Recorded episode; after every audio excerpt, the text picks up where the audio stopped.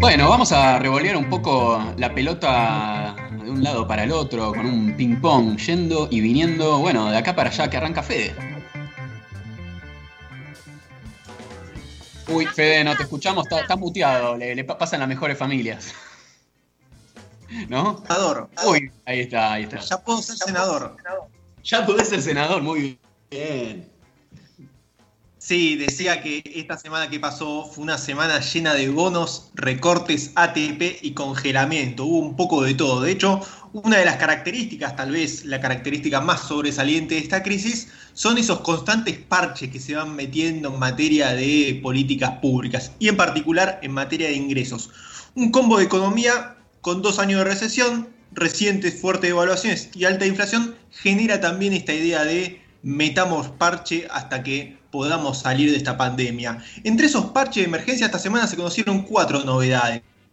La primera se dio en el marco de la paritaria nacional docente, novedad de ayer. Fue en ese marco, paritaria nacional docente, recordemos, es eh, una gran mesa, de negociación donde no solamente discuten, se discuten eh, los salarios de los nacionales, sino también fija un piso mínimo para los salarios provinciales.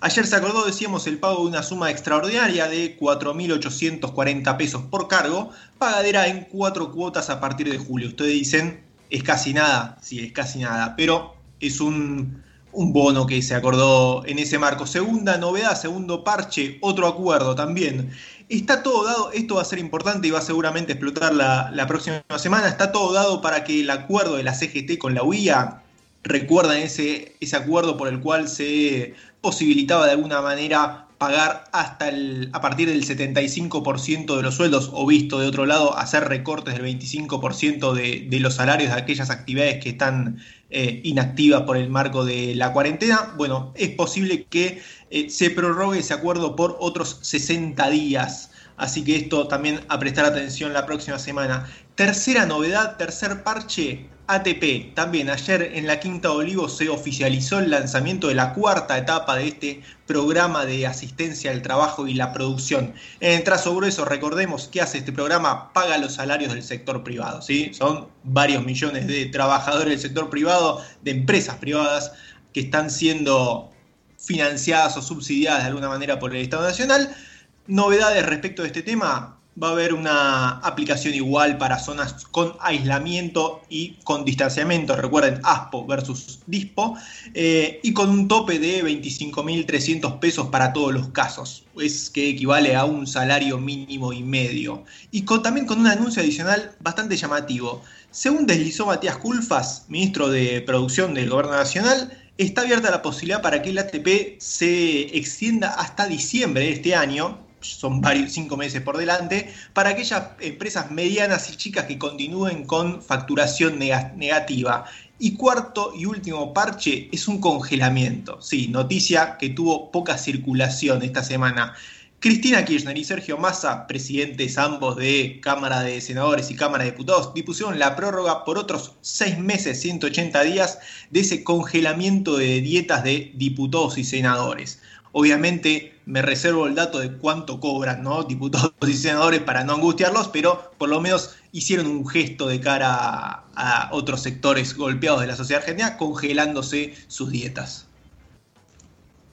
Verónica fibrosis quística les voy a hablar. Tal vez vieron que esta semana, el jueves, el Senado sancionó la ley que declara de interés nacional la fibrosis quística del páncreas o mucoviscidosis. Es el nombre técnico.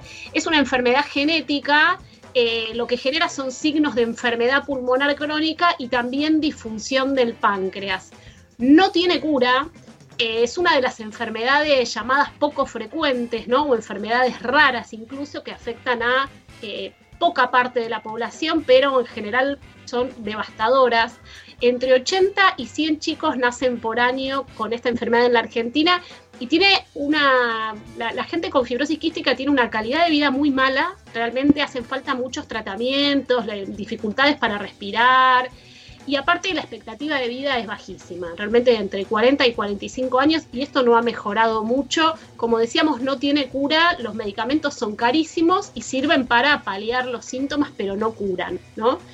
Eh, diputados había votado en noviembre la ley, ahora eh, la votó la Cámara de Senadores con 64 votos a favor y 3 abstenciones. ¿Qué es lo que cambia básicamente lo que dice la ley? Bueno, dice muchas cosas, pero sobre todo la cobertura al 100% para los enfermos de fibrosis quística de eh, tanto el tratamiento, o sea, los medicamentos como los traslados, las terapias de rehabilitación, los diagnósticos y demás. O sea, eso se lo tienen que cubrir sus obras sociales. ¿Cómo se aceleró este tratamiento? Primero apareció un video del actor Gerardo Romano que por el día de su cumpleaños pedía como regalo al presidente que acelerara el tratamiento de esta ley. A eso se sumó Fabiola Yáñez, la mujer del presidente de la Nación, Alberto Fernández, y después hubo otro video viral muy conmovedor de una chica, Sabrina Monteverde, cordobesa ella, muy joven, no recuerdo ahora los años, pero menos de 20 creo, también pidiendo que su obra social, que es APROS, le cubriera el tratamiento. Ahora, ¿quién se opuso y que generó bastante run run? Nada menos que el ministro de Salud, Ginés González García, que en el plenario de comisión que hubo el martes dijo nada más ni nada menos que la ley es inaplicable en varios de sus artículos. Se manifestó a favor, por supuesto, de los objetivos que plantea la ley, que es que los enfermos de fibrosis quística tengan su cobertura y no tengan, por ejemplo, que hipotecar una casa para pagar el tratamiento, pero mencionó el tema financiero y es cierto, por lo menos un argumento atendible, que en la Argentina, primero es el único país del mundo que tiene su seguridad social fragmentada por rama de actividad. Incluso hacia adentro de cada sector segmentada por eh, jerarquía, ¿no? Tenés la obra social de los supervisores y del personal directivo, y esto es un sistema muy desigual de por sí, por definición, porque por supuesto las cajas de seguridad, eh, de las cajas de, dinero que, percibe cada obra social no son todas iguales. Entonces, justamente hice una nota sobre este tema, no de fibrosis quística, pero de salud esta semana, y un experto me explicaba, una familia de hemofílicos a una obra social provincial la puede llevar a la quiebra.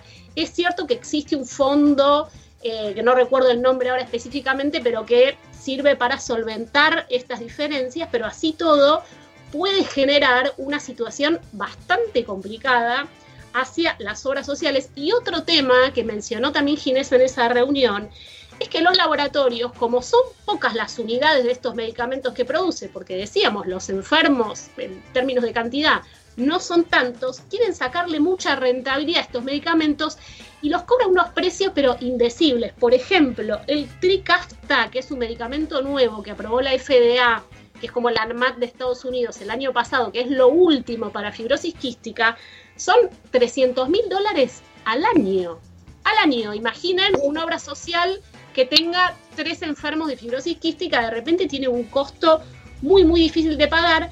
Aparentemente Pablo Shedlin, que es presidente de la Comisión de Salud en Diputados y que era ministro de Salud en Tucumán, había avalado lo que decía Ginés, no obstante, la ley salió igual, había mucha presión y también presión mediática para que esta ley saliera, lo que se vio como una desautorización del presidente a, Ginés, incluso hubo ahí como rumores de que, de que peligraba su puesto, finalmente salieron a, respaldarlo, pero la discusión quedó planteada. Digo, nadie niega que detrás de cada persona con fibrosis quística, detrás de cada familia donde hay un chico con esta enfermedad, es un dramón. Eh, hay unas historias de vida que también salieron a la luz que son muy dolorosas y la comunidad de, enfermos y de las familias de enfermos con esta enfermedad, de, enfermos, sí, de fibrosis quística, eh, salieron a celebrarlo. Por supuesto que es un logro para ellos y es innegable, no estoy poniendo en duda para nada el derecho a sus tratamientos que los asiste. El tema, lo que me pregunto, si no tendría razón, es en ver cómo se financia, si son las obras sociales o de qué manera se financian estos tratamientos y cuánto tienen que costar estos medicamentos también y si se pueden socavar incluso las bases del sistema. Dos ejemplos más y con esto cierro. Hay un medicamento que se llama Spinraza que sirve para tratar la atrofia muscular espinal que tuvo, que se había probado, estaba en el, plan médico obligatorio, valores parecidos a, a este otro para la fibrosis quística, y que habían hecho una cuenta que el tratamiento de Spinraza para 400 chicos vale lo mismo que todo el Sistema Nacional de Vacunación, para poner un ejemplo, y que incluso hubo marchas y contramarchas, entonces se termina judicializando, ¿no? Porque a mí me lo cubren, a mí no, y terminás yendo a la justicia para que te curan el tratamiento, y otro es con la cobertura de los tratamientos de fertilidad también es muy justo y es, está muy bien que en este país es uno de los pocos del mundo donde los tratamientos de fertilidad se cubren hasta tres por, pareja. Eh, pero bueno, hay que ver cuánto cuesta esto y qué límite se le pone justamente para que el sistema sea justo en su conjunto. Sí, yo, me pregunto, Vero, no, no, es para que me respondas, ¿eh? pero en primer lugar, estos medicamentos cuyo uso anual vale 300 mil dólares, bueno, qué costo real tienen, ¿no? Y si no hay, eh, si no hay alguna alianza, es casi una pregunta autorrespondida, pero si esto no da cuenta de una alianza implícita entre los laboratorios y el sistema financiero, por el cual se venden cosas para las cuales evidentemente se tiene que recurrir al financiamiento. Bueno, mira. Pregunto, eh, ¿cuánto vamos a encarar seriamente eh, el fortalecimiento de la producción pública de medicamentos?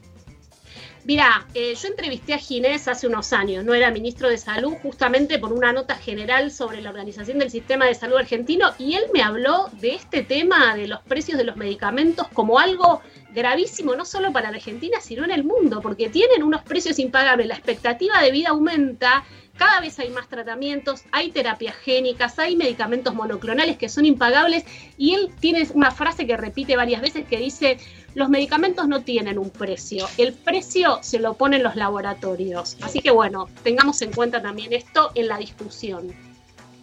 Fede. Sí, paso ahora al ámbito internacional. Haremos ahora un breve panorama político regional porque hubo novedades importantes en Ecuador y Bolivia. Sí, de esas novedades que salen en pocos lados, hay otros países, acá ya lo hemos hablado, que tienen mucha más notoriedad, hay otros que no. Arrancamos por Ecuador porque esta semana hubo un tándem muy sugestivo de fallos judiciales en contra del, llamémosle, correísmo, es esa línea política liderada por el expresidente Rafael Correa, hoy principal opositor del actual mandatario Lenin Moreno. El primer fallo adverso fue el martes pasado, hace un par de días atrás, el Consejo Nacional Electoral suspendió la habilitación, escuchen esto, suspendió la habilitación política del partido Fuerza Compromiso Social que llevaría, o esa era la intención, a Rafael Correa como candidato a vicepresidente en 2021. Esto es similar a que suspendan, no sé, supongamos durante los años de Cambimos en el gobierno nacional, suspendan al PJ, le, suspendan la habilitación política al PJ.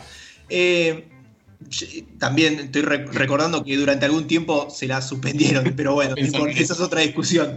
Eh, pero además, eso fue el martes. El miércoles pasado, el 22 de julio, la Corte Nacional también ratificó una condena contra el propio Rafael Correa, adjudicándole responsabilidad en caso de corrupción durante su gobierno e inhabilitándolo para ocupar cargos públicos por los próximos ocho años. Algo similar, obviamente la, comparación es evidente, algo similar a lo que le ocurrió a Lula, recordemos, cuando un fallo judicial lo privó de participar en las elecciones, esas elecciones que eh, obviamente terminó ganando Bolsonaro, casi con un contrincante de menor peso político que el de Lula, eh, y que también recordemos, después Bolsonaro gana las elecciones y nombra a ese juez el juez Sergio Moro como su ministro de, Justicia. Eso es lo que está pasando en Ecuador y debería ser también parte de los escándalos internacionales, de esas cosas por las cuales deberíamos también indignarnos. Indignarnos. En Bolivia, mientras tanto, algo parecido. El Tribunal Electoral volvió a postergar las elecciones presidenciales. Iban a ser, recordemos, el 6 de septiembre y ahora van a ser supuestamente el 18 de octubre. Parte del argumento es atendible, tiene que ver con la pandemia. Ahora, detrás también recordemos que hay un gobierno de facto, un golpe de Estado hace un año. Eso también es parte del, escenario actual en Bolivia. Recordemos que la actual presidenta de facto, Janine Añez, eh, lleva su puesto desde el 12 de noviembre y es también candidata para las próximas elecciones. No es que tiene, vino a ser una transición armoniosa. En el medio, además, es escandalosa la forma en que el oficialismo, decíamos, de Yanine Añez, intenta proscribir al MAS, el partido del derrocado Evo Morales. Por un lado, hay un pedido de detención internacional contra el propio Evo Morales por supuesto terrorismo. De hecho, viene zafando Evo Morales gracias a que está refugiado en la Argentina, si no, también podría haber sido detenido en Bolivia. Pero eso además se sumó, y con esto termino, se sumó esta semana un pedido expreso del oficialismo para inhabilitar al MAS por violar la prohibición legal de difundir encuesta durante la campaña. En realidad, obviamente, todavía la campaña no se sabe si empezó o no se empezó, porque cada vez vienen corriendo el arco, las elecciones son cada vez más tarde, con lo cual la proscripción del MAS está siendo debatida, pero también es parte del escándalo que sucede actualmente en Bolivia.